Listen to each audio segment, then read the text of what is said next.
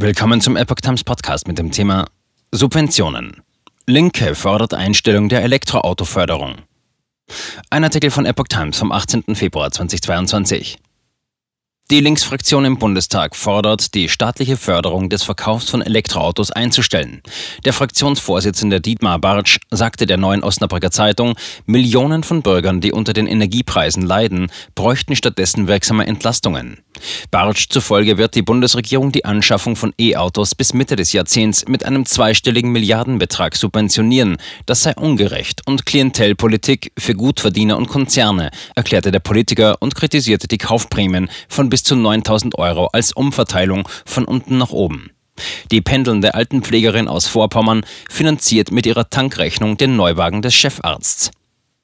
Der Fraktionschef forderte Autokonzerne, die auch in der Krise Gewinne in Milliardenhöhe gemacht hätten, sollten erst einmal selbst Kaufanreize setzen. Wir brauchen keine Tesla-Prämie, um den nächsten Weltraumflug von Elon Musk auf Steuerzahlerkosten zu sponsern.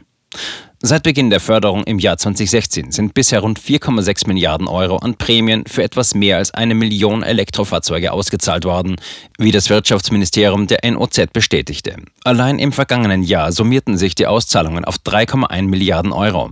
Aktuell wird die Förderung überprüft. Von 2023 an soll sie dem Ministerium zufolge stärker auf Klimaschutz ausgerichtet werden. Das Ministerium will dabei auch gegen Missbrauch vorgehen. Zahlreiche geförderte E-Autos werden nach Ablauf der vorgeschriebenen Haltedauer von sechs Monaten ins Ausland exportiert.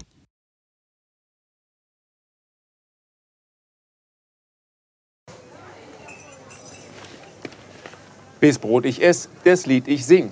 In Zeiten von Twitter und Facebook hat diese Redewendung aus der Zeit der Minnesänger neu an Bedeutung gewonnen. Wes Brot ich ess, des Lied ich sing, bedeutet in der Medienwelt, dass Zeitungen die Interessen derer vertreten, die sie bezahlen. In Deutschland sind dies meist Parteien, Werbekunden oder Stiftungen einflussreicher Geldgeber. Die Epoch Times ist frei von allen solchen Einflüssen und steht allein in der Verantwortung derer, die sie finanziert, nämlich Ihnen, unseren Lesern.